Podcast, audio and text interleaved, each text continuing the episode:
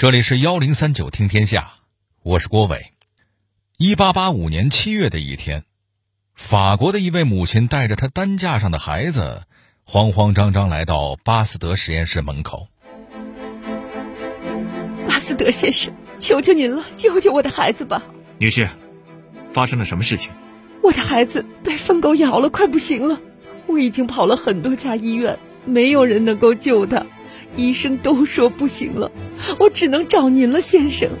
女士，不要着急，先把孩子抬进来。其实，有一种方法也许能救孩子，不过这种方法从来没有在人身上使用过。在十九世纪，每年都会有上百个法国人因为感染狂犬病去世。当时人们对待这种可怕的病症。只有一种恐怖的治疗方法，那就是用烧红的铁棍去烫伤口。为什么会这么残忍呢？因为欧洲人相信火焰的高温可以净化一切事物，很多患者就是在这种残酷的治疗方法下痛苦的去世的。那么，巴斯德所说的方法到底是什么呢？这个巴斯德。又是个什么人呢？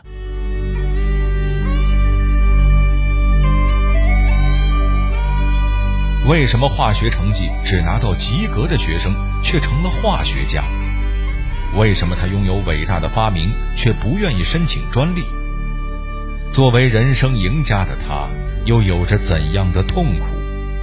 这种痛苦与他治疗狂犬病又有着怎样的关系？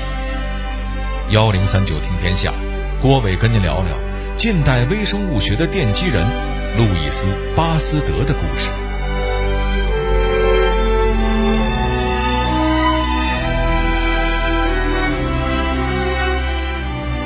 一八二二年十二月二十七日，在法国东部一个皮革工人的家里，路易斯·巴斯德出生了。孩子的父亲是拿破仑军队骑兵队的一名退伍军人，退伍后。当了皮革工人，母亲是当地的农家女。听上去这是一个最普通不过的家庭，而且巴斯德在中学的成绩也只有四个字可以形容：泯然众人。说白了，成绩并不突出。可是教过巴斯德的老师对巴斯德印象很深。原来这个巴斯德呀，特别喜欢提问，什么事情都喜欢追根问底。这么说吧。有时候啊，他经常把老师问得哑口无言，所以老师们都有点讨厌这孩子。您别看巴斯德不招老师们喜欢，可这孩子努力呀。一八四三年，二十一岁的巴斯德考进了巴黎高等师范学院，攻读化学和物理的教学法。巴斯德其实打心眼里想当个好老师。上学的时候，不是老师经常回答不上来吗？这次我自己一定要做一个能回答学生所有问题的好老师。一开始，巴斯德的成绩还是属于中等水平，甚至有一年他的化学成绩仅仅是及格。不过，他那股刨根问底的劲头还在。课堂上学来的知识，他都要用实验来验证。同学经常发现。他整天埋头在实验室里，还给他起了个外号，叫做“实验室的蛀虫”。一八四六年，二十四岁的巴斯德以优异的成绩从巴黎高等师范学院毕业。成绩有多优异呢？考官们是这么说的：“哎呀，咱们这届毕业生里头，只有巴斯德有教育上的才华，能当个好老师。”不过，毕业以后的巴斯德并没有去当老师，而是来到了巴莱的实验室当助手。这巴莱是谁呀？他也是一位著名的化学家。他在年轻的时候发现了溴元素。一八四八年，巴斯德被任命为斯特拉斯堡大学的副教授，在那里，他遇见了教务长的女儿玛丽罗兰，俩人是一见倾心。至此。巴斯德的人生之路越走越平坦。一年之后，巴斯德和玛丽结婚。玛丽对丈夫的工作全力支持，她全心操持家务，而巴斯德则是在实验室里继续着自己的研究。研究什么呢？因为巴斯德喜欢酒，他注意到制酒的时候有一种叫做酒石酸的晶体会在发酵的过程中沉积，于是他就选择了这种晶体当研究题材。一八五四年九月，巴斯德被任命为新创立的里尔大学的化学教授兼总务长。任职不久，里尔地方的一家酿酒厂厂主找到巴斯德，向他请教一个问题：他们酒厂生产的葡萄酒不知道为什么总是变酸，而且是酸的刺鼻的那种，根本没法出售。很多厂子都已经倒闭了，所以还请大科学家帮忙救救他们。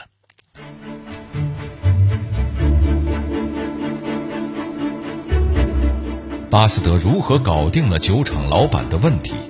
他的生活又出现了什么变化？是什么让他开始专攻传染病领域了呢？当时法国的啤酒、葡萄酒业在欧洲极负盛名，不过，正如那位酒厂老板所说，啤酒、葡萄酒经常会出现变酸的情况，眼看着一桶桶酒被白白倒掉。那简直就是在割酒厂老板的肉啊！巴斯德很爽快的就答应了老板的请求。他在显微镜下观察，发现未变质的陈年葡萄酒液体当中有一种圆球状的酵母细胞，而当葡萄酒和啤酒变酸之后，酒液里就会出现一根根细棍儿似的微生物。咱们现在都知道，它就是乳酸杆菌。正是乳酸杆菌大量繁殖之后，才会使葡萄酒变酸。那怎样才能解决问题呢？自然是杀菌了。怎么杀呢？最简单的方法就是加热。可是葡萄酒加热也会变质啊。于是巴斯德开始设计试验了。他把封闭的酒瓶放在铁丝篮子里，泡在水里加热到不同时间。寻找那个既能杀死这种乳酸杆菌，而且又不至于把酒煮坏的温度。经过很多次实验，他终于找到了一个简便有效的方法：只要把酒放在摄氏五十六度的环境里保持半小时，就可以杀死酒里的乳酸杆菌，还能够保持酒的品质不会改变。这个方法至今还在使用，这就是著名的巴斯德杀菌法。也就是咱们现在经常提到的巴氏消毒法。现在我们市场上出售的一部分牛奶就是用这种办法杀菌的。要是巴斯德给这种方法申请专利，那肯定赚翻了。但是巴斯德这人实诚，他直接把方法给公开了。他觉得靠着这个挣钱是学者的耻辱，不体面。一八六二年。巴斯德当选了法国科学院院士。一八六七年五月，巴斯德高温灭菌法在万国博览会获得了杰出奖。虽然说巴斯德成为了别人眼里的人生赢家，可他自己心里其实也很苦。原来，从一八五九年到一八六五年，他接连失去了四位亲人：他的父亲和他的三个孩子。尤其是三个孩子全部是因为伤寒去世的，这大大刺激了巴斯德。他决定专攻传染病。不过，巴斯德最先研究的传染病并不是人身上的，而是动物身上的。从1860年开始，欧洲大陆的蚕业养殖户发现，他们养殖的蚕卵都得上了一种不明不白的病。得病的蚕身上长满棕黑的斑点儿，就像是沾满了胡椒粉。得了病的蚕，有的孵化出来不久后就死了，极少数的蚕可以结成蚕茧，可钻出茧的蚕蛾却残缺不全，它们的后代也是病蚕。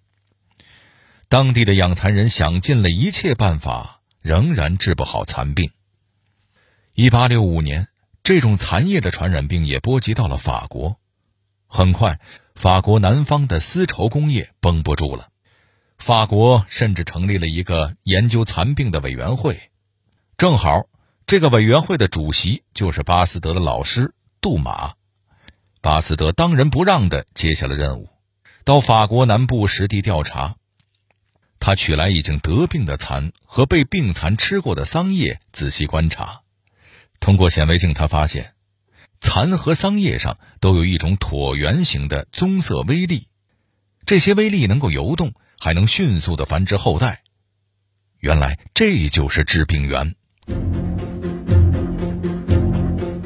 在桑叶上发现了致病微粒的巴斯德是如何解决危害养蚕业的疾病的？经历了一次又一次的传染病爆发期，巴斯德又有了怎样重大的发明？为了证实这种威力可以传染，巴斯德又开始反复试验。他发现健康的蚕吃下污染的桑叶之后，立刻就会染上病。将得病的蚕和健康的蚕放在一起，健康的蚕同样会生病。得到实验结果之后，巴斯德立刻告诉养蚕的农民，必须把生病的蚕和污染过的桑叶通通烧掉，不能用生病的蚕孵化新蚕。农民们纷纷行动了起来，这种危害蚕叶的疾病终于被控制住了。通过蚕病事件，巴斯德为人类第一次找到了致病的微生物，并给它取了个名字，叫病菌。真是摁下葫芦起了瓢。一八七七年，法国东部养殖业又开始发现了传染病，这次是一种叫做炭疽病的牲畜传染病。这种炭疽病主要感染牛羊等牲畜，偶尔也会感染人类。在感染的伤口上会呈现一到三厘米直径的无痛溃疡，中央有黑色坏死的痂。巴斯德这个时候正在研究调查鸡霍乱。他偶然发现，在实验室培养了一段时间的病菌，它的毒性会变弱。于是，他尝试着在因炭疽病死亡的动物身上抽出动物体液，分离出细菌，之后再在试管里长时间培养这些细菌，使它们毒性减弱。巴斯德将这些毒性减弱的细菌注入到健康动物的身上，之后又把毒性强的细菌注射到同一只动物身上。结果发现，这只动物居然没有得病。为了进一步证实实验结果，巴斯德举行了一次公开实验。他找来五十只健康的羊，把毒性减弱的炭疽病菌注入到了二十五只羊体内。两周之后，又将强的炭疽病菌注射到全部五十只羊体内。巴斯德对大家说。起初已经注射过毒性减弱病菌的二十五只羊不会生病，但另外那二十五只先前没有注射过的会死掉。两天以后，大家发现果然二十五只羊活得好好的，而另外二十五只只注射了强病毒的羊死了。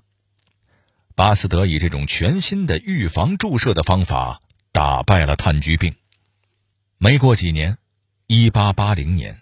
法国养殖业又开始流行鸡霍乱，巴斯德又做了相似的实验，再加上炭疽病的成功案例，经过试验改进，巴斯德制成了鸡霍乱疫苗。注射之后，鸡的抵抗力显著增强，抑制了霍乱传染。掌握了制造疫苗的方法之后，巴斯德就开始研究使人类生病的病菌。他组织学生们和助手们进行了无数次实验。制成了伤寒、霍乱、白喉、鼠疫等多种疫苗，控制住了多种传染病。一八八一年八月，巴斯德在国际医学会议上提出了关于鸡霍乱和炭疽疫苗的报告。与会代表用经久不息的掌声表达了对巴斯德的敬意。一八八二年，巴斯德当选法国研究院院士。拿到了学者的最高荣誉。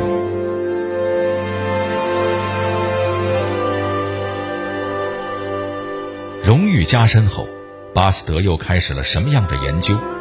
在患者的生命和自己的名誉面前，他又是如何抉择的？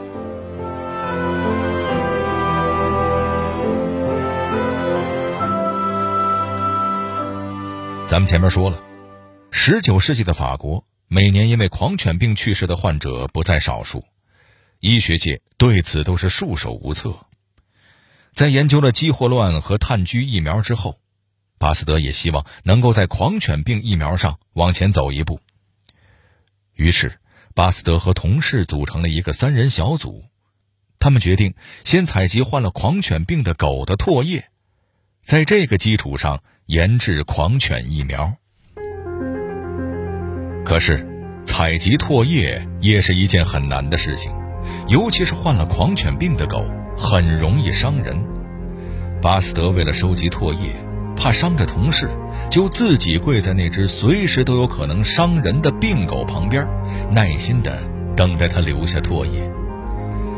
好不容易收集了唾液，研究小组还是像之前进行的实验那样，先是将唾液注入到健康狗的大脑中，这只狗很快就发病死亡。经历了数次动物实验，巴斯德发现。狂犬病毒应该集中在动物的神经系统，而且，如果将病死动物的脊髓取出研磨之后，用蒸馏水稀释，直接注入健康的犬只体内，犬只必死无疑。但如果将干燥后的脊髓和蒸馏水混合，继续相同的试验，狗都存活了下来。巴斯德推断，看来干燥后的脊髓里病毒已经死了。至少已经非常微弱，于是他从病死的兔子身上取出了一小段脊髓，悬挂在一只无菌烧瓶当中，让它自然慢慢干燥。在干燥十四天之后，巴斯德把这段脊髓研磨，用生理盐水稀释，就这样，他得到了原始的狂犬病疫苗。虽然这个初级疫苗问世了，但是不少巴斯德的同行都表示了质疑。很多人认为这种疫苗对人体有害，由于争论太大，疫苗被搁置在一旁，并没有被应用。直到开头小剧场中那位患者的出现，绝望的母亲带着被狂犬咬伤的九岁的儿子梅斯特。哀求巴斯德救救他的孩子，可毕竟这种疫苗从来没有在人体上尝试过。巴斯德也有些紧张，他的助手也一直在劝他，这样太危险了，一旦孩子死了，他的生命也就完了。可是，看着这个可怜的孩子，巴斯德想起了自己夭折的儿子，他决定孤注一掷。因为孩子已经被咬伤好几天了，巴斯德决定先给孩子注射毒性最低的疫苗，然后逐渐升高毒性，每天注射一支，使他产生抵抗力。在治疗的过程中，巴斯德每天晚上都睡不着觉，他比孩子的母亲还要焦虑。与此同时，不少人听说了这件事儿。有人担心，也有人跳出来说巴斯德拿孩子做实验就是个魔鬼。巴斯德对这些谩骂全都一一怼了回去。你们动动嘴皮子倒是容易，那你们现在谁能过来拯救这孩子？时间仿佛变慢了，三天、五天、十天、两周后，孩子真的得救了。巴斯德成为了世界上第一个能从狂犬病中挽救生命的人。消息传开，所有质疑的声音都消失了。一八八八年，法国政府为表彰他的杰出贡献，在巴黎成立了巴斯德研究所，由巴斯德亲自担任所长。顺便说一句，那个被巴斯德救下来的九岁小男孩。长大以后，成为了巴斯德研究所的看管人，守护着巴斯德毕生工作过的地方。十九世纪中叶以来，因为现代医学和科学的急速发展，世界大多数地区的人口寿命显著延长。虽然这不是巴斯德一人的功劳，但是巴氏消毒法以及狂犬病等疫苗的发现。大大降低了人类的死亡率，这也使得巴斯德成为19世纪最有成就的科学家之一。